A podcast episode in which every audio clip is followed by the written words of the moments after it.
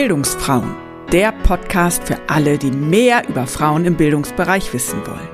Mein Name ist Sabine Bertram und ich bin Bildungsfrau aus Leidenschaft. Der Bildungsbereich ist riesig und in meinem Podcast öffne ich Türen in unterschiedliche pädagogische Berufsfelder und zeige, wie vielfältig Bildungsarbeit ist. Dazu spreche ich mit inspirierenden Bildungsgestalterinnen, die sich an unterschiedlichen Stellen im Kosmos des lebenslangen Lernens bewegen, also irgendwo zwischen frühkindlicher Bildung und Altenbildung. Was sie alle verbindet, ihre Begeisterung für Bildung und ihr Wunsch, den Bildungsbereich besser zu machen. Denn da gibt es unglaublich viele Baustellen. Das findest du auch und du möchtest aktiv werden? Dann melde dich gerne bei mir. Vielleicht können wir unsere Energie bündeln. Mehr erfährst du unter www.bildungsfrauen.de. Dort kannst du auch meinen Newsletter abonnieren. Und jetzt wünsche ich dir viel Spaß. Bildung darf Spaß machen und Bildung macht Spaß im richtigen Kontext. Und ich habe immer so ein bisschen die Hoffnung, dass ich durch die Arbeit an der Volkshochschule mehr Menschen wirklich für diesen Bereich begeistern kann. Wie finden eigentlich Nachwuchskräfte ihren Weg in den vielfältigen Bildungsbereich? Diese Frage finde ich persönlich immer wieder spannend, denn bei allen strukturellen Problemen in diesem Bereich ist ein Beruf in der Bildung doch auch immer attraktiv und sinnstiftend. Wie sich der Weg von Bildungsfrau Annika Otto entwickelt hat, berichtet sie in dieser Podcast-Folge. Sie ist Mitte 20 und hat nach ein paar Umwegen nun ihren Weg in die Volkshochschule Kahlenberger Land in der Region Hannover gefunden. Viel Spaß mit diesem Gespräch. Herzlich willkommen zu einer neuen Folge des Bildungsfrauen Podcast. Und heute spreche ich mit Annika Otto, die ganz am Anfang ihrer ja, beruflichen Laufbahn als Bildungsfrau steht. Annika, schön, dass du da bist. Hallo Sabine, danke für die Einladung. Erzähl doch mal, was genau machst du im Bildungsbereich? Ich bin als kontinuierliche Kursbegleitung bei der Volkshochschule Kahlenberger Land angestellt ähm, und begleite nebenbei noch ein Migrantenprojekt der Region Hannover. Miteinander in Toleranz nennt sich das. Und ähm, das heißt, du hast also zwei bestimmte Aufgabenbereiche, die du begleitest. Und ähm, seit wann bist du an der Volkshochschule? Ich arbeite seit Januar diesen Jahres bei der Volkshochschule. Also ganz frisch noch. Genau, richtig. Dann, bevor wir da mal tiefer einsteigen, erzähl doch mal, ähm, was hat eigentlich dein Interesse geweckt, äh, dich für Bildung zu interessieren oder und wie bist du dann auch zur Volkshochschule gekommen? Ja, so grundsätzlich ähm, hatte ich schon immer das Interesse, in der sozialen Arbeit irgendwie tätig zu werden und habe dann erstmal mein Abitur gemacht und dann stand die große Frage an, was will ich machen, was will ich werden, wo sehe ich mich langfristig? Und heutzutage ist es ja so, dass es eine Riesenauswahl in Ausbildungen, Studiengängen, Auslandsaufenthalten, FSJ und so weiter gibt. Und ähm, hatte in meiner Schulzeit schon ähm, zwei Praktika im Bereich ähm, Kindergarten und Logopädin gemacht. Genau, und hatte dementsprechend dann eben auch großes Interesse daran, in den sozialen Bereich zu gehen. Allerdings war das damals so, dass die Bedingungen alle ziemlich schlecht waren für die Ausbildung und ähm, habe mich dann erstmal für eine Ausbildung zur Kauffrau für Versicherung und Finanzen tatsächlich entschieden. Also einen ganz anderen Weg. Ähm, genau, durch das ABI konnte ich die Ausbildung auf zweieinhalb Jahre verkürzen und ähm, habe dann vor allem eins gelernt im ersten Ausbildungsjahr, wie ich verkaufe, aber gar nicht, was ich da wirklich verkaufe. Und habe dann nach einem Jahr gesagt, nee, also das erfüllt mich nicht, das ist nicht das, was ich langfristig machen möchte. Und ähm, genau, habe mich dann schlussendlich bei einer sozialpädagogischen Assistentenausbildung eingeschrieben in Hannover.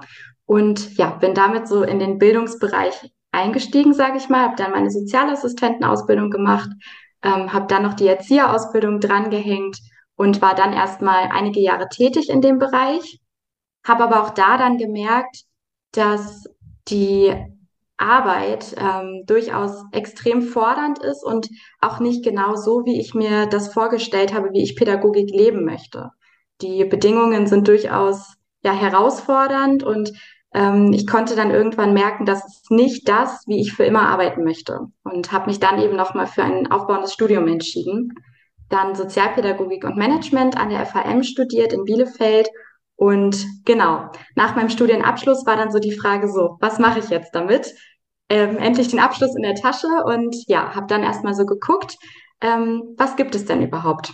Und wurde durch eine ehemalige Kollegin auf die Volkshochschule aufmerksam. Das war tatsächlich davor gar nicht so in meinem Radar, sage ich mal, weil die Volkshochschule für mich durchaus mit gewissen Vorurteilen irgendwie einherging. Also ich dachte, Volkshochschule, ähm, also ich wusste, dass mein Opa da früher mal seine Sprachkurse gemacht hat und ähm, dass es da wahrscheinlich sowas wie Kochkurse gibt, aber das war irgendwie für mich nicht so ein Unternehmen, was mich jetzt an sich erstmal angesprochen hat.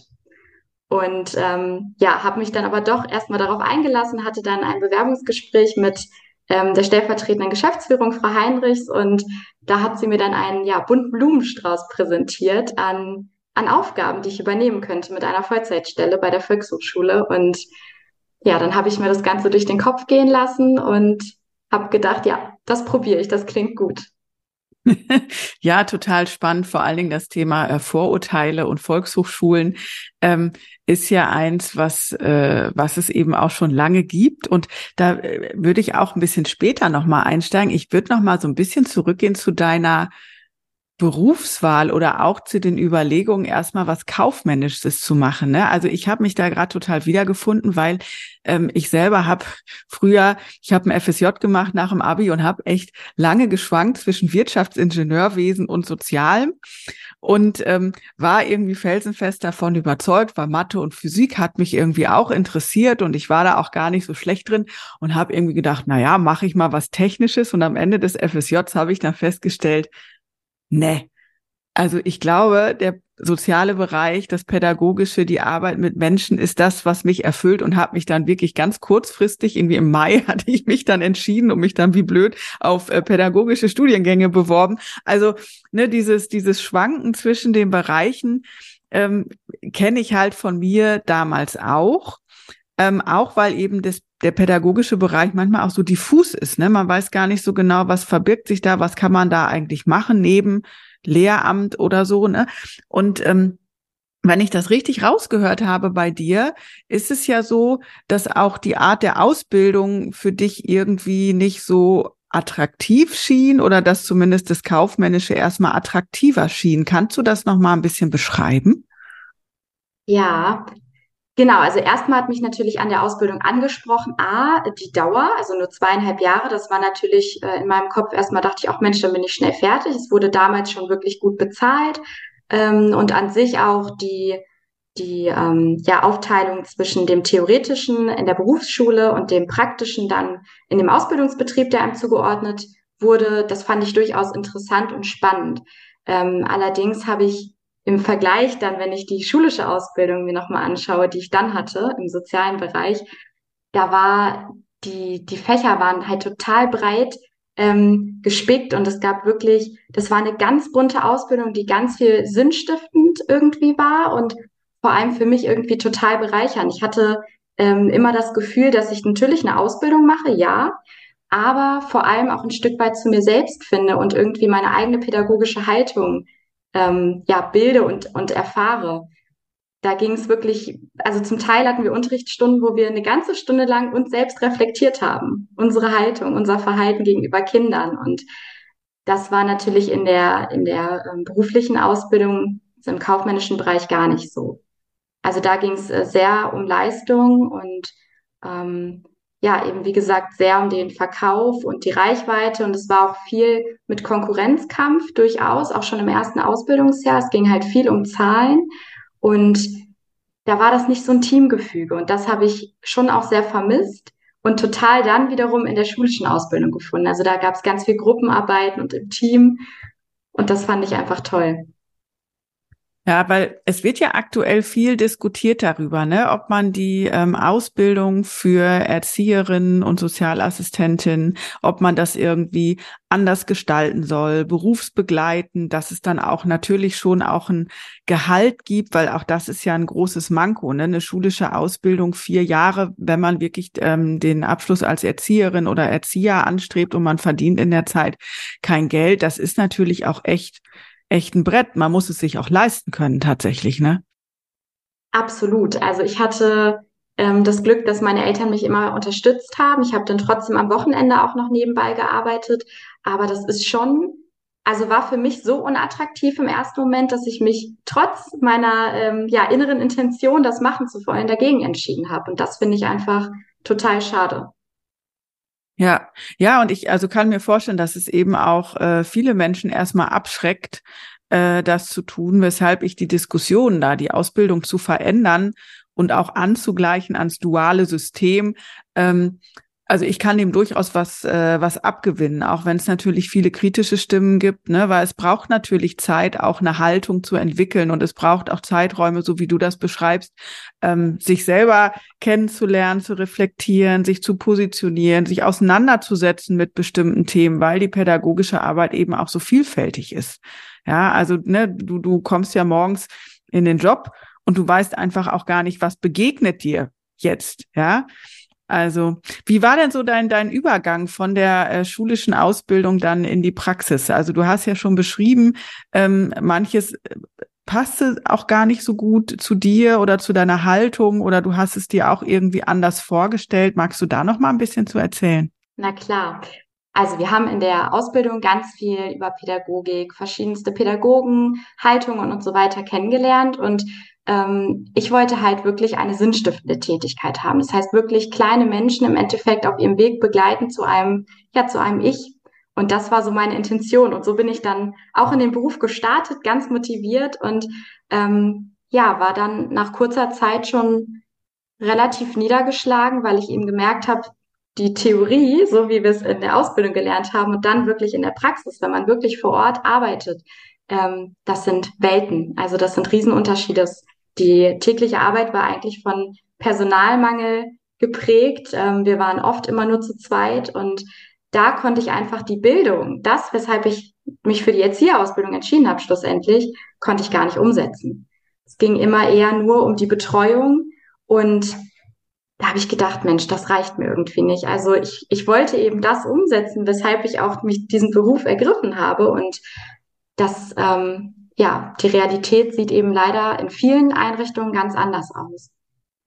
Ja, also das Thema Personalnot, Fachkräftemangel, ähm, ne, Kürzung der Betreuungszeiten, äh, Eltern, die dann auch äh, natürlich Stress machen, weil sie auf die Betreuungszeiten angewiesen sind, ne, ich sag mal, die vertraglich auch vereinbart sind, dann äh, natürlich auch äh, Kinder mit sehr zum Teil herausfordernden Bedarfen, ja. Und äh, also das ist schon echt ein forderndes Feld. Das erlebe ich eben in, in meiner Rolle, äh, wenn ich da äh, begleitend oder beratend einsteige, eben auch und ähm, erlebe eben auch, dass gerade junge Fachkräfte ähm, auch schnell sagen, pff, also irgendwie ist es nicht so, wie ich mir das gedacht habe, oder ich kann mir das tatsächlich auch nicht lange vorstellen. Also wenn ich jetzt hier anfange und ich mir vorstelle, ich muss das machen bis zum Ruhestand, das schaffe ich gar nicht.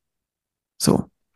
Ja, also das kann ich eins zu eins unterschreiben. Also ich hätte mir das nicht bis äh, ans Lebensende vorstellen können und auch die Aufstiegschancen ähm, sind einfach nicht gegeben. Also man kann natürlich eine Kita-Leitung werden, aber da hat man dann auch schon das höchste Maß, sage ich mal, erreicht. Und gerade wenn man auch ähm, gewissen Ehrgeiz in sich hat, möchte man auch viel erreichen. Und das ist leider in dem Bereich total begrenzt. Ja, das stimmt. Aber du hast ja für dich einen guten Weg gefunden, ne? Ähm, genau. Wie, wie bist du denn auf das Studium dann gekommen? Ich habe mich erstmal ähm, online informiert, was gibt es für Studiengänge. Und für mich war immer klar, dadurch, dass ich natürlich schon mal berufstätig war, ich kann mir nicht vorstellen, jetzt nochmal komplett in ein Vollzeitstudium zu starten, gar nicht mehr zu arbeiten, weil ich hatte eine eigene Wohnung, mein Auto und so weiter. Ähm, und dementsprechend war für mich klar, es wird was Berufsbegleitendes. Also ich möchte nebenbei weiter arbeiten. Und bin dann auf die FAM gestoßen ähm, genau, mit dem Studiengang Sozialpädagogik und Management. Und das Großartige bei der FAM ist, dass tatsächlich mir ein gesamtes Jahr meiner Erzieherausbildung angerechnet wurde. Dementsprechend habe ich nur zwei Jahre gebraucht, berufsbegleitend. Und ähm, ja, das war für mich einfach die perfekte, perfekte Ausgangslage. Also die Voraussetzung war eben die Erzieherausbildung oder Heilpädagogik. Und damit konnte man dann eben ein ganzes Jahr verkürzen. Und das habe ich tatsächlich auch bei keinem anderen Bildungsträger gefunden, außer bei der FAM mit dieser enormen Verkürzung. Das war dann eben für mich auch der ausschlaggebende Grund, dass ich gesagt habe, Mensch, zwei Jahre, das, das ist super machbar, das mache ich. Und das hast du dann parallel gemacht, während du noch als Erzieherin gearbeitet hast, oder? Genau, richtig. Also davor war ich in einer Kindertagesstätte tätig, also im Kindergarten, ähm, Ü3-Bereich. Und dann ähm, durch die Vorlesungszeit habe ich dann gedacht, Mensch, irgendwie andere Arbeitszeiten wären schon doch besser, ähm, weil ich immer gerne morgens gelernt habe und meine Hausarbeiten geschrieben habe und habe mich dann bei Grundschulen beworben und habe dann meine ja eigentlich Traumarbeitsstelle gefunden. Also bis heute ähm, denke ich nur positiv daran zurück. Das war wirklich eine wunderbare Zeit. Während des Studiums habe ich dann eben in einer Grundschule angefangen zu arbeiten in Hannover und ähm, im Nachmittagsbereich, im Ganztag und das war toll. Das hat mir unglaublich viel Spaß gemacht und da war eben wirklich auch nochmal der krasse Unterschied von Kindergarten zu Grundschule und da habe ich für mich festgestellt, Mensch, hier kann man wirklich Bildung irgendwie so umsetzen, wie ich mir das auch gewünscht habe. Und natürlich war das da auch oft vom Personalmangel geprägt, wie leider eigentlich in jedem sozialen Bereich. Aber da war das irgendwie nochmal anders umzusetzen. Natürlich, weil die Kinder auch schon ähm, eine gewisse Vorbildung hatten und eben Grundschule einfach ein anderer Kontext ist. Ja, ja, und dann hast du ja jetzt nochmal den Sprung gemacht, richtig in die Erwachsenenbildung rein und arbeitest jetzt mit großen Menschen, ähm, was ja total spannend ist, wenn ich überlege, dass du wirklich von, von äh, ganz kleinen kommst, ja, und mhm. äh, jetzt in der Volkshochschule gelandet bist. Wie genau sieht denn da deine deine tägliche Arbeit aus? Was machst du? Also du hast ja schon berichtet, dass du ähm, ein Projekt mit Menschen mit Migrationsgeschichte machst und dass du dann eben auch kon kontinuierliche Kursbegleitung heißt es, glaube ich, ne, im Bereich Kindertagespflege bist.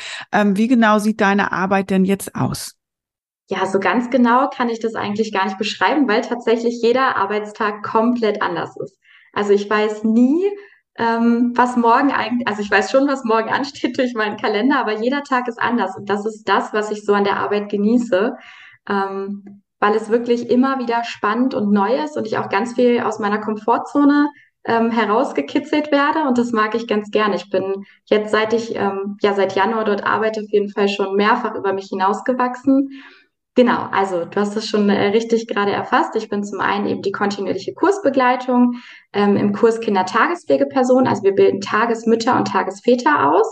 Da bin ich so ein bisschen das Bindeglied zwischen der Volkshochschule an sich, den Dozenten und auch den Teilnehmenden. Das heißt, ich bin, wie der Name schon sagt, kontinuierlich im Kurs dabei, ähm, so circa zu 50 Prozent. Also jedes zweite Mal bin ich da ähm, ja, bin dann einfach Ansprechpartner bei den Teilnehmenden, sollten irgendwelche Probleme auftreten, Fragen. Ähm, ich besuche sie im Praktikum. Ich ähm, lese die Praxistransferberichte, die sie abgeben müssen. Genau. Und ähm, ja, bin eben natürlich auch für die Dozenten da, für die Kursplanung. Ich schreibe den Stundenplan. Das ist so ähm, ja ein Teil meiner Arbeit. Und zum anderen bin ich im MIT, also Miteinander ein Toleranzprojekt ähm, tätig. Das ist ein Programm, was es seit 2007 von der Region Hannover gibt und junge Menschen zwischen 14 und 27 ähm, begleitet, die eben einen anderssprachigen Hintergrund haben und hier in Deutschland Unterstützung suchen. Meine Aufgabe ist dabei tatsächlich aber gar nicht unbedingt die Betreuung dieser jungen Menschen, sondern die Betreuung von Mentoren.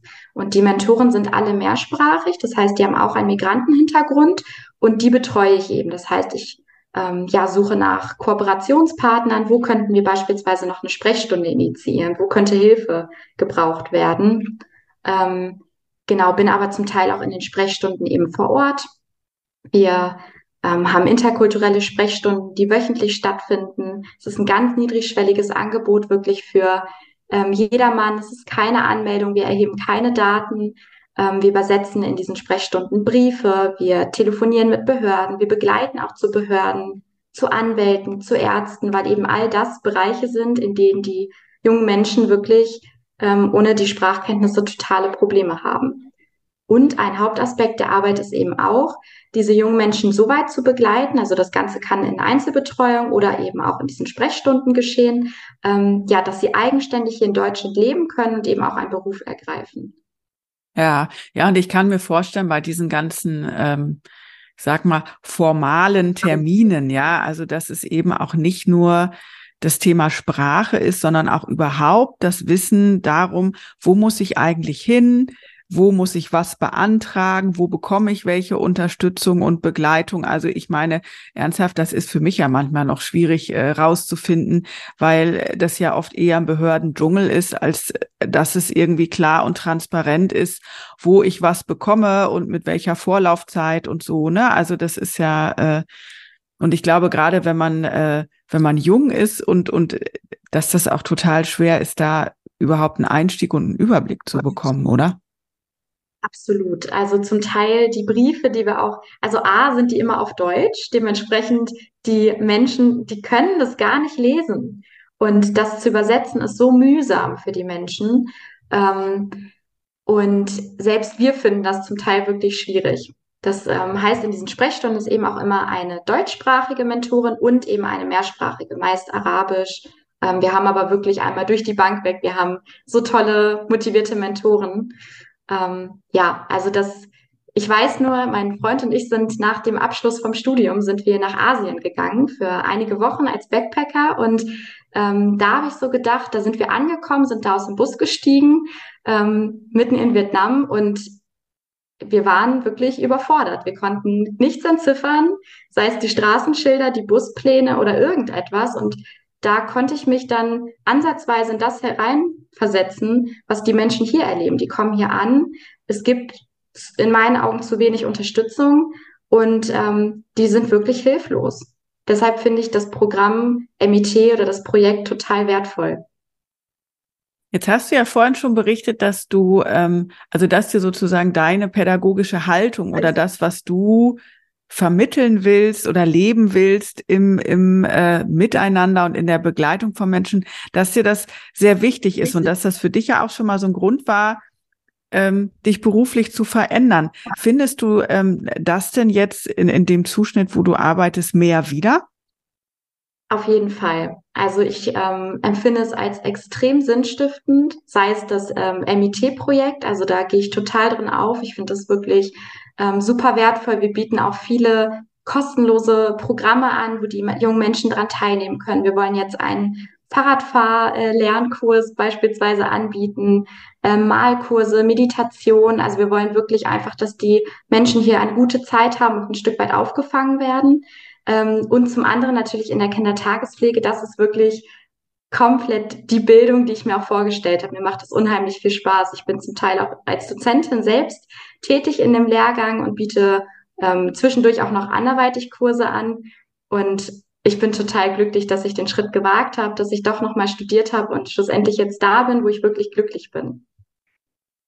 Wie anders ist denn die Arbeit mit Erwachsenen im Vergleich äh, zu der Arbeit mit, mit Kindern? Also jetzt sei es in der Kita oder sei es auch im Nachmittagsbereich der Grundschulen, weil es ja schon ein ganz anderer Zugang auch ist, einfach weil natürlich die Entwicklungsstände ganz andere sind. Das ist ein meilenweiter Unterschied. Also da musste ich mich auch erstmal ja einfinden. Ähm, Kinder konnte man oder kann man total leicht beeindrucken und, und äh, glücklich stimmen. Und ähm, dadurch, dass ich eben jahrelang auch in dem Bereich tätig war, sage ich mal, ja, fällt mir das einfach so in die Hand und ich weiß direkt, Mensch, die kann ich eine Stunde lang damit beschäftigen. Das ist bei Erwachsenen natürlich ganz anders. Die haben einen ganz anderen ähm, Anspruch, sage ich mal. Und so eine acht Stunden Schulung mit Erwachsenen oder ein acht Stunden Kita-Alltag sind natürlich äh, strukturell komplett unterschiedlich, aber eben auch äh, der Anspruch. Also das ist ja klar, aber die Erwachsenen, ähm, ja, die sind schon durchaus, die, die sind sehr fordernd, würde ich sagen. Aber das fordert mich eben auch heraus und das, das mag ich daran. Und ich wachse selber auch gefühlt jeden Tag mehr in die Arbeit rein. Also es ist immer ein stetiges Lernen und ähm, ja, das macht Spaß. Jetzt ist ja der, äh, der frühkindliche Bereich sehr unter Beobachtung und auch mittlerweile zum Glück stark in den Medien präsent in Bezug auf Personalmangel und dass die Strukturen schlecht sind. Ja, die Bezahlung könnte besser sein. Du hast vorhin auch gesagt, es gibt eigentlich kaum Aufstiegschancen. Ähm, wie sieht es denn im Bereich Kindertagespflege aus? Und ähm, ne, weil ich bekomme halt mit, dass zum Beispiel an, an manchen Stellen, in manchen Volkshochschulen ähm, langjährig äh, gut laufende Qualifizierungen für Kindertagespflegepersonen gar nicht mehr zustande kommen, dass das Feld auch für potenzielle Tagespflegepersonen gar nicht mehr so attraktiv ist ähm, oder diese auch versuchen, in Kitas reinzukommen. Wie schätzt du denn eigentlich das Feld Kindertagespflege ein?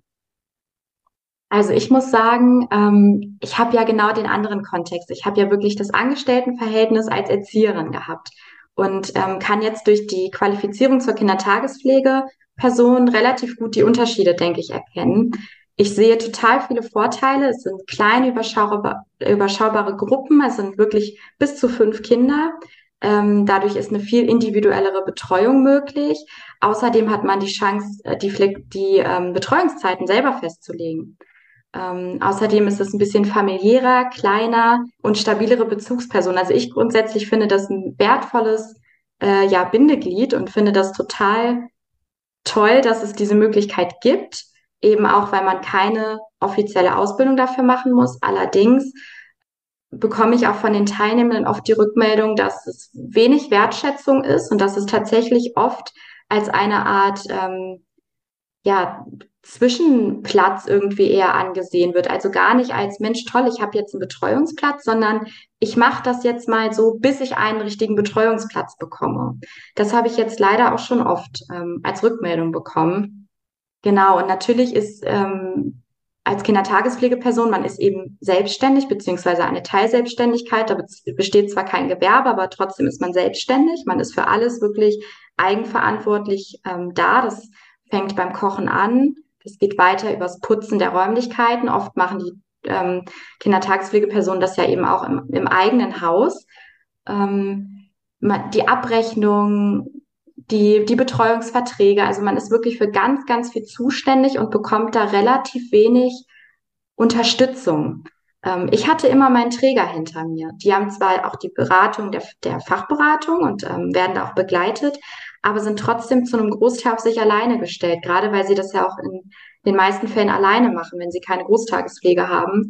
Und das ist durchaus schon ziemlich herausfordernd. Also ich habe den größten Respekt vor allen Menschen und finde das ganz toll, dass es trotzdem immer noch Personen gibt, die das machen wollen.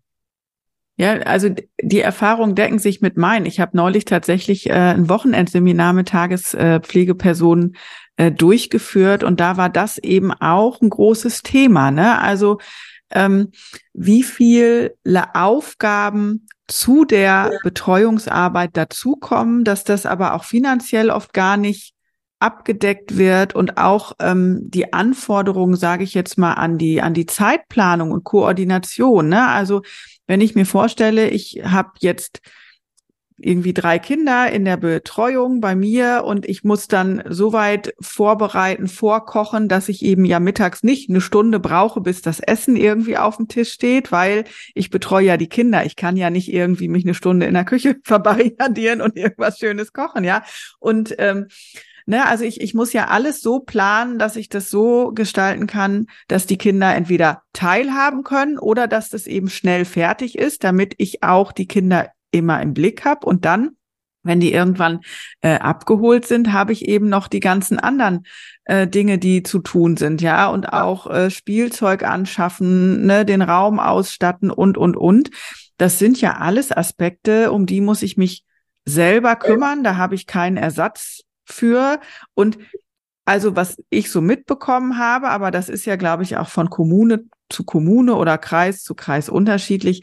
Ähm, gibt es auch dafür keine, ich sage jetzt mal, finanzielle Unterstützung irgendwie, ne? Also ich äh, und, und wenn ich da von, von der Seite drauf gucke, ne, muss ich wirklich sagen, finde ich das strukturell sowas von armselig für Deutschland. Also ich kann das gar nicht anders in Worte fassen, muss ich ehrlich sagen. Ähm, und bin echt total geschockt, dass, dass dieses System sich so lange hält und auch, dass viele Frauen das, das machen. Also ich finde, das, das ist eine wichtige Aufgabe. Und gleichzeitig denke ich, dass das ist Wahnsinn, wie viele Frauen das machen und dann ja aber auch zum Beispiel in die Altersarmut rennen mit dem, was sie dann verdienen. Also es ist, ist irgendwie vom System her ganz schief aufgehängt, finde ich. Absolut. Man muss ja auch dazu sagen, würde es keine Kindertagespflegeperson geben. Also die sind ja dafür verantwortlich, dass überhaupt andere Menschen arbeiten gehen können, da sie eben einen Betreuungsplatz dadurch haben. Also es ist unerlässlich, es ist so wichtig und ähm, bekommt halt eben absolut keine Anerkennung oder Wertschätzung. Und es ist wirklich eine enorm hohe Verantwortung, wie du gerade auch schon gesagt hast, auch finanziell. Tatsächlich ähm, sagt man leider häufig, dass das nicht die Haupteinnahmequelle sein darf. Also dass ähm, die Kindertagespflege sozusagen, das ist nice to have. Es ist schön, das zu machen, aber es reicht im Endeffekt nicht aus, dass man davon leben kann. Und das finde ich, ähm, ja, finde ich schlimm. Ja, vor allen Dingen, wenn man sich überlegt, ähm, dass ja im Idealfall tatsächlich die Kinder, ich weiß nicht, von acht bis, bis 16 Uhr oder was da sind, also eben oder auch lange betreut werden oder auch in Randzeiten, besonders früh oder nach der Schule. Also es gibt ja da ganz viele Mischmodelle, oder eben auch, das habe ich auf diesem Seminar dann auch erfahren, es gibt Tagespflegepersonen, die haben morgens äh, kleine Kinder im Krippenalter irgendwie, die sind dann bis, bis mittags da oder bis nach dem Mittagsschlaf und dann kommen irgendwie noch drei Kinder aus der Schule. Also dann tauscht sich das durch, dann werden die Kleinen abgeholt und dann kommen eben zwei, drei Kinder ähm, aus der Schule. Das heißt, es sind den ganzen Tag Kinder da und es ist ja eigentlich gar nicht groß was anderes möglich. Und dann zu sagen, mh, hm, eigentlich äh, reicht es nicht als, als vollkommener Job. Also das, das ist ja wirklich, äh, wirklich krass. Ja, also ich meine, wann, wann sollen denn Tagespflegepersonen dann noch einer anderen Arbeit nachgehen, wenn sie noch den ganzen Tag Arbeit machen? So, es ist ja wirklich schräg. Ja, es ist überhaupt nicht möglich und hinzu kommt ja wirklich diese ganze Arbeit noch drumherum, auch das Dokumentieren der, der Entwicklung. Also es ist ja auch wirklich hochqualitativ, was diese Menschen da machen ähm, und mit so viel Aufgaben einfach wirklich verbunden, die sie dann ja vor der Betreuungszeit und auch nach der Betreuungszeit dann eben noch durchführen müssen. Ja, also es ist wirklich einfach tragisch, muss man wirklich sagen. Wie, wie geht ihr denn mit, mit solchen Themen oder mit der Thematik auch in der Qualifizierung um? Also wird das diskutiert unter den Teilnehmenden? Sehen die das schon, dass das irgendwie auf sie zukommt oder thematisiert ihr das von euch aus, dass sie darauf achten sollen? Wie passiert das? Also wir haben ähm, grundsätzlich besteht die gesamte Qualifizierung aus Modulen und es gibt immer wieder Module, ähm, rechtliches Hintergrundwissen, Aufbau Kindertagespflege, Selbstständigkeit und so weiter, wo wir versuchen, wirklich bestmöglich eben auf die Selbstständigkeit dann vorzubereiten oder auf die Tätigkeit, wenn man dann fertig ist nach der Qualifizierung ähm, und bieten auch immer einen gewissen Rahmen zum Diskutieren. Und da ist das natürlich immer wieder Thema. Also es wird immer wieder aufgegriffen. Wir versuchen natürlich trotzdem die Teilnehmenden so positiv wie möglich zu stimmen, weil ähm, natürlich haben wir gerade über viele Nachteile gesprochen, aber wie gesagt, es hat wirklich auch viele Vorteile. Ich muss sagen, ich finde es eine großartige Alternative zum Erzieheralltag. Gar nicht nur unbedingt aus der Sicht der Betreuungsperson, sondern vor allem für die Kinder.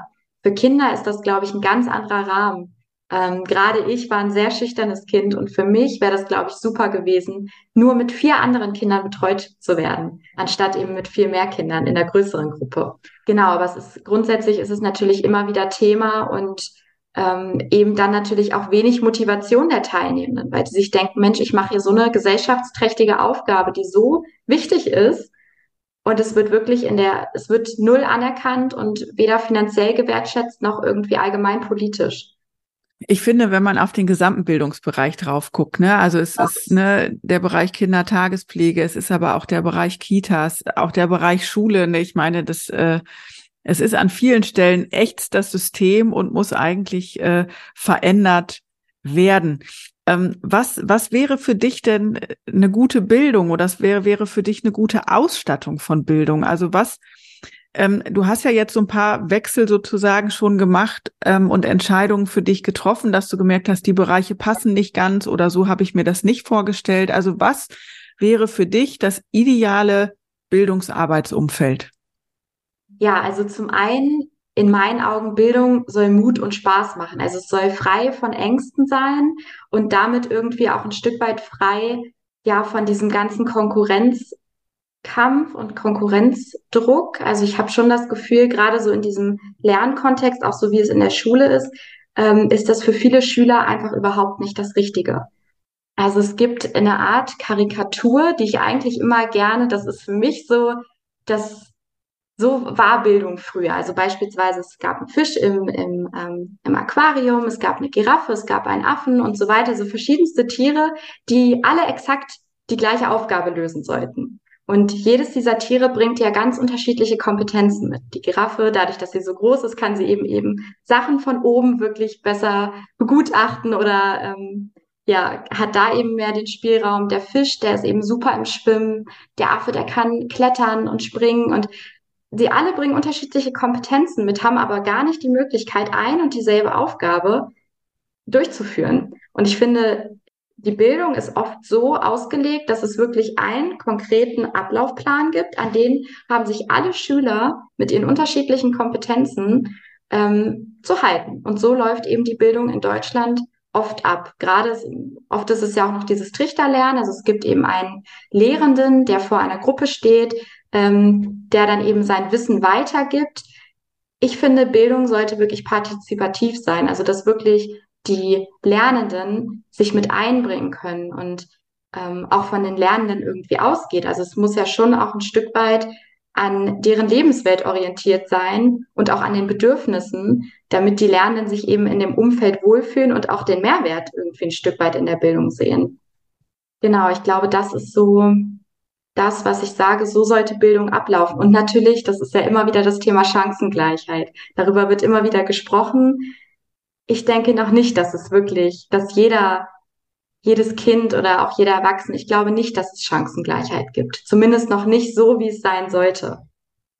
Also das fängt beispielsweise schon, fängt bei der Verteilung von den Krippenplätzen an. Also derzeit ist es schon so, dass statistisch, statistisch gesehen Kinder aus sozial schwächeren Familien ja seltener einen Platz erhalten. Oder dass es auch noch regionale Unterschiede gibt. Also dass die Qualität, aber auch der Anspruch an die Schüler sich von Bundesland zu Bundesland unterscheidet. Also ich finde, das wäre auch wichtig, dass es wirklich einheitlich ist. Also ich finde einfach so, wie Bildung aktuell gehandhabt wird, ist es nicht, nicht attraktiv. Ja, ja, aber es, es, es, es wird mir, es wird mir schon ganz klar. Also ich habe eine Idee davon, ähm, was du meinst. Ähm, es wird ja viel auch diskutiert. Ich meine, bei dir ist das ja mit, mit Schule und Studium noch gar nicht so Ewigkeiten her. Hattest du den Eindruck, dass die Schule dich gut vorbereitet auf das Leben draußen und dir die Kompetenzen mitbringt äh, oder mitgibt, die du wirklich brauchst jetzt im Berufsleben? Ähm, ich muss sagen, dass ich das Glück hatte, dass ich immer wieder vereinzelt Lehrkräfte hatte, denen viel mehr an der persönlichen Weiterentwicklung gelegen war als an diesem schulischen Kontext, sage ich mal. Dadurch habe ich das Gefühl, dass ich da ein gutes Stück mitbekommen habe. Aber in vielerlei Hinsicht überhaupt nicht. Also diese wirklich elementar wichtigen Themen, die man dann im Erwachsenenleben eben, mit denen man dann einfach konfrontiert wird, mit denen man zu tun hat. Welche Versicherungen brauche ich eigentlich? Wie, wie sorge ich finanziell für mein Alter vor? Ähm, wie kann ich mich wirklich fortbilden? Ähm, wie bleibe ich gesund, wie baue ich Resilienz auf. Also diese, diese wichtigen Themen, wie man sein Leben wirklich führt, ist im Schulalltag 0,0 gegeben. Und das war, würde ich sagen, ein Vorteil an der Sozialassistent und auch Erzieherausbildung. Da war, da ging es auch nicht um die äh, konkrete Planung im Erwachsenenleben oder welche Herausforderungen einen da vielleicht erwarten, ähm, aber da ging es ganz viel um die Selbstbildung und ich habe das Gefühl, dass ich da so gestärkt herausgegangen bin, weil es ganz viel um ja Resilienz, also das war mit eins der Hauptthemen eigentlich in der Ausbildung, dass ich da so gestärkt herausgekommen bin, dass ich gesagt habe, Mensch, auch die Herausforderungen, die jetzt vielleicht kommen, ich bin gewappnet, ich bin bereit. Und das fand ich ganz wertvoll. Ja, das ist, äh, ist schön, dass das gelingt, oder dass es gelungen ist und du das mitnehmen konntest in der ähm, Ausbildung. Jetzt bist du ja ähm, im Kontext Volkshochschule aktiv und zwar, ich sage jetzt mal in so zwei Projektbereichen oder Sonderbereichen. Es, eine Volkshochschule steht ja in der Regel auch für das große offene Kursprogramm und auch Sprachkurse. Es werden da ja ganz äh, viele durchgeführt und natürlich auch von Ort zu Ort, manchmal recht unterschiedlich, auch noch ganz viele andere Projekte. Also Volkshochschulen ähm, sind, glaube ich, manchmal auch ähm, arg unterschätzt oder an vielen Stellen arg unterschätzt, weil sie viel Bildung leisten. Und andererseits sind sie eben auch nicht so bekannt, beziehungsweise auch mit, mit Vorurteilen belegt. Ähm, ich habe wirklich die größten Vorurteile bezüglich der Volkshochschule gehabt, weil ich einfach dachte, Mensch, das ist ja total langweilig und sehr eintönig und eben dieses, der Dozent steht vorne, ich bin Teilnehmende und höre mir da irgendwas an. Also ich habe das Ganze eher so als ein Stück weit so ein Pflichtprogramm, weil oft war es eben so, in den Kitas muss man ja auch Fortbildung machen und natürlich kam dann da auch immer die Hefte der Volkshochschule und das wirkte für mich immer langweilig. Da will ich irgendwie nicht teilnehmen. Die Volkshochschule ist so bunt aufgestellt. Wir haben ganz junge Dozenten, wir haben Dozenten mit super viel Erfahrung, die wirklich die verschiedensten Kompetenzen mit einbringen und Volkshochschule ist nicht mehr dieses veraltete System, wie man es vielleicht kennt oder das, das Vorurteil, was man hat ich kann wirklich komplett damit aufräumen. Ich bin total glücklich, dass ich da bin. Ähm, es ist ein wirklich guter Arbeitgeber und vor allem mit vielen Chancen auch, auch aufzusteigen. Das war für mich eben auch wichtig.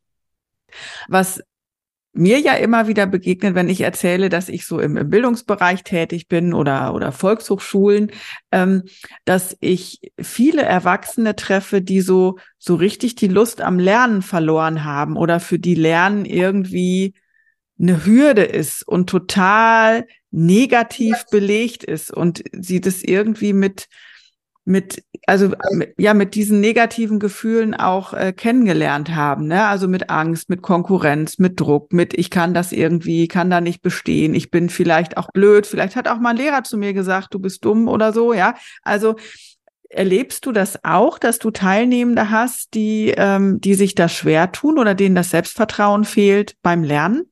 Ja, absolut. Also das, ähm, damit ist man natürlich immer wieder konfrontiert. Also wir haben wirklich eine ganz bunte Bandbreite ähm, A an Kursen und B dementsprechend auch an Teilnehmenden an sich. Also wir haben ja wirklich von Sportkursen, Kochkurse, ähm, Persönlichkeitsentwicklung, ganz viel bieten wir auch für Kinder an, Bogenschießen, Kuckucksuhren reparieren. Also wir haben wirklich die unterschiedlichsten Kurse, ähm, dementsprechend natürlich auch die unterschiedlichsten Teilnehmer und viele sind wirklich, also ich glaube, viele haben einfach die Vorstellung davon, von einem Kurs bei der Volkshochschule, ich setze mich dahin, ähm, buche mir den Kurs, beziehungsweise buche mir den Kurs, setze mich dann in den Kurs, da steht dann ein Dozent vor mir, ähm, der hält dann acht Stunden lang eine Rede, einen Monolog und dann gehe ich wieder nach Hause.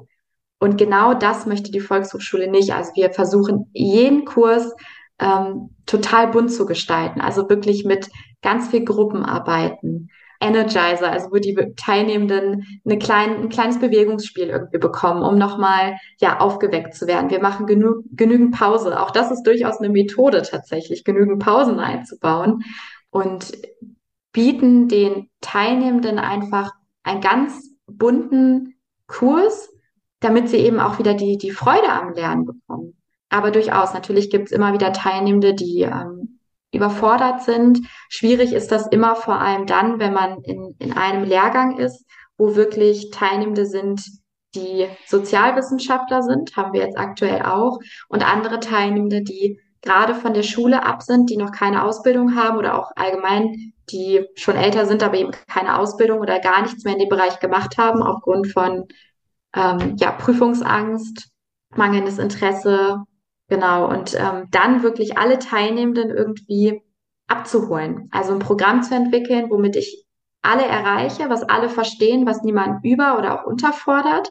Also das ist auch für die Dozenten immer gar nicht so, so leicht, irgendwie ein perfektes Programm zu erstellen. Aber ich glaube, dass wir das ganz gut hinbekommen und vor allem wirklich individuell auf jeden Teilnehmenden einzugehen. Und da sehe ich auch meine Aufgabe vor allem als äh, kontinuierliche Kursbegleitung, wenn mir da irgendwas auffällt, wirklich mit den Teilnehmenden mal ins Gespräch zu gehen und durchaus auch so ein Stück weit Biografiearbeit zu leisten und erstmal zu gucken, wo kommt das eigentlich her? Warum fühlst du dich in diesem Kontext gerade so unwohl? Nach negativen Glaubenssätzen, ähm, die die Teilnehmenden dann von sich selbst haben. Und das so ein Stück weit, also so sehe ich mich als Bildungsbegleitung irgendwie aufzulösen. Bildung darf Spaß machen und Bildung macht Spaß im richtigen Kontext. Und ich habe immer so ein bisschen die Hoffnung, dass ich durch die Arbeit an der Volkshochschule mehr Menschen wirklich für diesen Bereich begeistern kann. Du hast jetzt gerade dich auch schon Bildungsbegleitung genannt. Was sind denn Kompetenzen oder was, was musst du können, um Menschen gut begleiten zu können? Zum einen natürlich die, die wichtigste Charaktereigenschaft, würde ich sagen, empathievoll wirklich auf alle Teilnehmenden einzugehen. Jeder bringt eine andere Geschichte mit ähm, und da wirklich ja eben ganz einfühlsam mit äh, allen Teilnehmenden Teilnehmenden umzugehen, flexibel zu sein. Jeder Arbeitsalltag ist anders, jeder Kurs mit den Teilnehmenden ist unterschiedlich. Also da wirklich, ja, spontan und flexibel agieren. Das ist, würde ich sagen, bestimmt mein Arbeitsalltag. Ähm, durchaus auch kritikfähig zu sein. Also ähm, auch die Teilnehmenden haben natürlich manchmal andere Erwartungen, andere Vorstellungen. Ja, und das eben durchaus anzunehmen. Ähm, ich denke, strukturiert sein, also dass man sich wirklich guten Plan macht, gut in die Themen natürlich einarbeitet, die man dann eben mit den Teilnehmenden vorträgt. Kommunikationsfähigkeit, sagt man immer so schön, ist aber natürlich wirklich wichtig ähm, in, in den ganzen unterschiedlichen Gesprächen. Genau, und was ich auch wirklich wichtig finde, ähm, im Pädagogischen gibt es ja den Begriff Adultismus, was ja beschreibt, dass Erwachsene sich über die Kinder stellen oder mit ihrem Wissen. Natürlich hat man einen gewissen Wissensvorsprung, das ist einfach aufgrund des Alters eben gegeben und der gewissen Entwicklungsschritte, die man dann eben schon hinter sich hat. Ähm, aber auch selbst in der Erwachsenenbildung finde ich das wichtig. Ich als Dozent oder als Dozentin habe die Auffassung, natürlich habe ich mich in ein Thema in gewisser Weise gut eingearbeitet, habe das vielleicht auch im Studium behandelt, möchte mich aber mit den Lernenden eben auf eine gemeinsame Reise begeben. Das heißt, ich möchte mich nicht da vorne hinstellen und davon ausgehen, ich weiß alles besser als ihr und ich bringe euch das bei. Mir geht es vielmehr darum, gemeinsam mit den Teilnehmenden das Thema irgendwie aufzuarbeiten. Und so gestalte ich beispielsweise auch meine Module, dass ich wirklich erstmal eine Art Wissensabfrage mache, erstmal gucke, was wissen die Teilnehmenden schon zu der Thematik und was interessiert sie. Ähm, und dann eben Stück für Stück das Thema mit den Teilnehmern gemeinsam erforsche und aufarbeite. Und ich glaube, dass das für die Teilnehmenden, könnte ich mir vorstellen, viel angenehmer ist, als wenn da wirklich jemand steht, der ja eben alles weiß und einfach nur sein Wissen weitergibt. Ja, ich glaube, das wären so die Hauptsachen. Ja, das ist äh, spannend, dass du das sagst, weil ähm, ähnlich gehe ich auch vor. Also ich arbeite auch immer erstmal mit dem, was schon da ist. Ja, und ähm, meine Erfahrung ist, dass am Ende Teilnehmende manchmal sagen, oh, das hat sich ja gar nicht wie Lernen angefühlt oder oh, das ging ja irgendwie plötzlich so leicht. Das kenne ich gar nicht aus Lernkontexten und das freut mich dann immer so und gleichzeitig erschrickt mich das, weil die das wirklich oft gar nicht anders kennengelernt haben, ne, sondern immer dieses Gefühl, sie wissen nichts und vorne steht jemand, der oder die weiß dann alles und äh, ne, das Lernen aber auch anhand von Erfahrungen und auch das, was Teilnehmende untereinander austauschen. Also da ist ja oft so ein reichhaltiger Schatz, der einfach auch äh, ja geborgen werden darf und auch gezeigt und, und ausgepackt sozusagen werden darf. Ne? Und dass das eben auch Lernen ist und dass das auch nachhaltiges Lernen ist, weil sich das ja richtig verankern kann im Innern der Person, weil sie sich angesprochen fühlen, weil ne, der, der Boden geebnet ist für die Samen, die dann gesät werden. Ähm, das, das haben viele tatsächlich nicht erfahren in ihrer bisherigen Bildungslaufbahn. Und das ist was, was mich manchmal auch ein bisschen traurig macht, weil ich denke, Mann, wie schön wäre das, wenn alle so Spaß am Lernen hätten, weil die Welt dreht sich so schnell.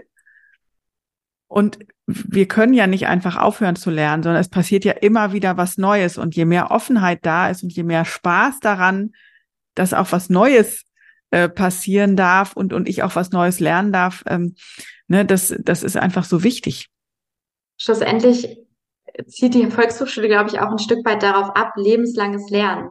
Lernen hört wirklich nie auf, weder für die Teilnehmenden noch für die Dozenten und das irgendwie so zu einem zu machen, darauf kommt es, glaube ich, an. Also irgendwie lernen wir ein Stück weit alle gemeinsam. Was hast du denn zuletzt gelernt? Ich glaube, offen für Neues zu sein, ähm, bevor ich bei der Volkshochschule angefangen habe, ähm, war das durchaus so. Ich glaube, das liegt einfach auch in der Natur des Menschen, dass man sich natürlich in dem wohlfühlt, was man kennt und was man kann. Und ähm, das war auch so ein bisschen, ja, so habe ich mein Leben gelebt. Und seit ich bei der Volkshochschule bin, probiere ich eben auch ständig etwas Neues. Sei es jetzt diese Podcast-Aufnahme oder jetzt wirklich auch persönlich in Kitas vor Ort zu sein und einen ganzen Tag Fortbildung zu geben. Also viel über sich hinaus zu wachsen. Und ich glaube, das ist das, was ich gelernt habe, seit ich bei der Volkshochschule bin, ähm, ein Stück weit an sich selbst zu glauben und es einfach mal zu machen. Einfach mal auszuprobieren und zu gucken. Und selbst wenn es nicht klappt, dann klappt es halt nicht. Also ich glaube, das ist so ein bisschen eine Erkenntnis, die ich hatte. Ja, schön. Vor allen Dingen, weil das ja ähm, sozusagen auch das Fenster in Richtung Zukunft nochmal ganz anders öffnet. Ne? Also wenn du bist ja jetzt äh, sozusagen am Anfang deiner, deiner Bildungsfrauenkarriere, sage ich jetzt mal. Was, was kannst du dir denn vorstellen? Wohin darf das noch gehen? Also grundsätzlich muss ich sagen, dass äh, mit dem, was ich jetzt aktuell mache, bin ich total äh, glücklich und zufrieden. Muss aber sagen, wir hatten im Juni, war ich mit äh, zwei meiner Mentoren in einem Gymnasium in Springe unterwegs und da haben wir über das Thema Mobbing ähm, referiert und haben mit den Teilnehmern ganz viel dazu durchgeführt, praktische Übungen und das, das hat mich schon sehr erfüllt. Also so ein Stück weit zurück in diesen schulischen Kontext, muss ich sagen, das könnte ich mir schon gut vorstellen. Die Teilnehmenden haben total positive und wertschätzende Rückmeldungen gegeben und haben gesagt, wie viel Spaß sie daran hatten, eben im schulischen Kontext mal etwas zu machen, was nicht nach diesem klaren System abläuft. Und das hat mir so viel Spaß gemacht, dass ich mir das perspektivisch schon auch vorstellen könnte, da ein Stück weit vielleicht aktiver zu werden.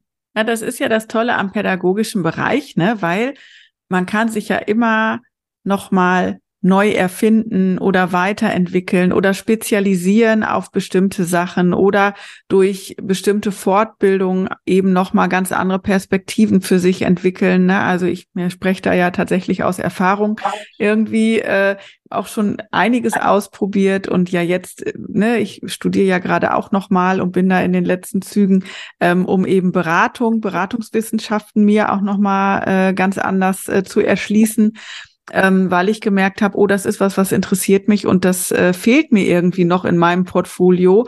Ähm, das hätte ich mir aber vor 10 oder 15 Jahren eben auch noch gar nicht vorstellen können, so, ne? Und das mag ich halt am pädagogischen Bereich und gerade auch außerhalb von Schule.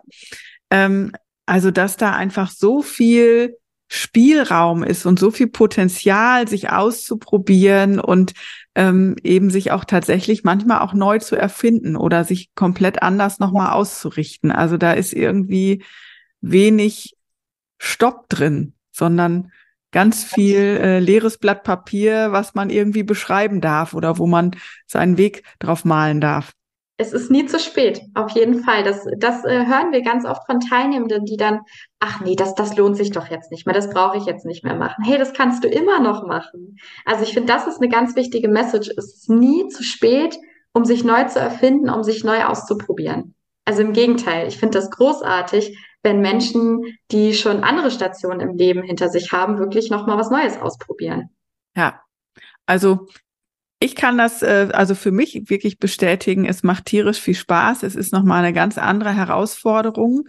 Und zu merken, dass das klappt, ist irgendwie ist großartig, ne? Also da, äh, da ist es dann tatsächlich so, the sky is the limit, ja. Also man äh, plötzlich geht so viel, wenn man einfach erstmal losgeht und anfängt ja. und merkt, dass das auch irgendwie funktioniert, ne?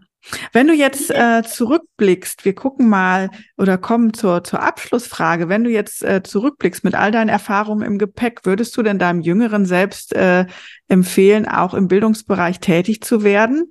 Warum? Warum vielleicht aber auch nicht? Also ich würde meinem jüngeren Ich auf jeden Fall empfehlen, im Bildungsbereich tätig zu werden.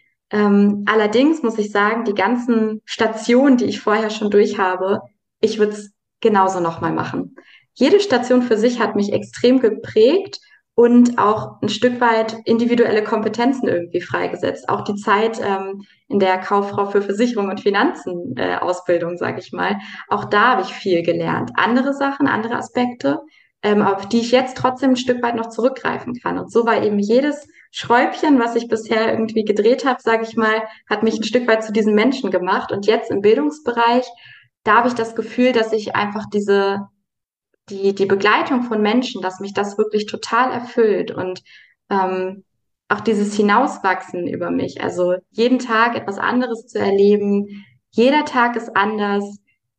Finde ich einfach großartig. Also ich würde es immer wieder genauso machen und bin total froh, dass ich mich jetzt für diesen Weg so entschieden habe. Ja, darf ich dir eine Frage noch stellen? Ja, frag mal. Ähm, also ich hoffe ja auch, dass den Podcast immer äh, Menschen hören, die gerade studieren oder irgendwie sich überlegen, ähm, in den Bildungsbereich reinzuschnuppern oder auch als Quereinsteigerin oder Quereinsteiger. Ähm, was würdest du denen empfehlen oder raten? Ja, oder welche Tipps kannst du denen mit auf den Weg geben? Also wie können sie sich da irgendwie ihren Weg finden im Bildungsbereich? Mhm. Ich würde wirklich sagen, ausprobieren, ausprobieren, ausprobieren. Es gibt so viele verschiedene Sachen, die man machen kann. Es gibt so viele Kurse, die man zusätzlich noch belegen kann. Ähm, ganz viel persönlicher Austausch. Das ist total viel wert und sich auch einfach mal erkundigen bei verschiedenen Bildungsträgern. Was könnte ich bei euch machen? Also es gibt meine Stelle, die ich jetzt gerade besetze, habe ich noch nie von gehört, dass es sowas in dieser Form, in dieser Konstellation gibt. Ähm, hätte ich so auch in der Form nie erwartet.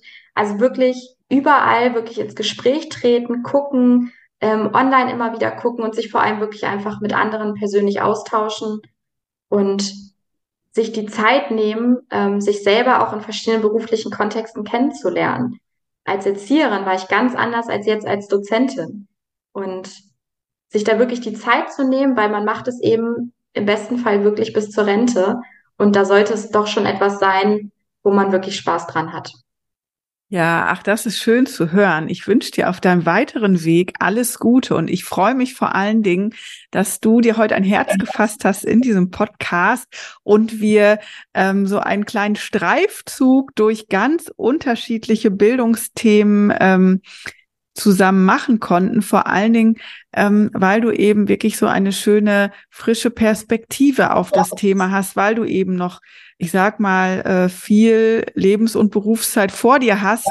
Und ähm, für mich war das ein sehr spannender Austausch. Annika, ich danke dir sehr für das Gespräch. Danke. Was für ein erfrischendes Gespräch mit Bildungsfrau Annika Otto.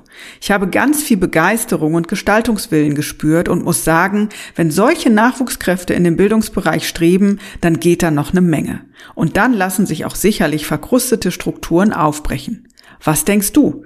Schreib mir gerne an mail at bildungsfrauen.de. Und wieder gab es spannende weibliche Einblicke in den Bildungsbereich. Du willst mehr? Weitere Folgen findest du auf www.bildungsfrauen.de und natürlich überall, wo es Podcasts gibt. Dort kannst du auch gerne ein Like dalassen. Du willst nichts verpassen? Dann folge mir auf Instagram oder LinkedIn. Und ich freue mich auch, wenn du mir einen digitalen Kaffee spendierst für diese Folge. Die Links findest du in den Show Notes.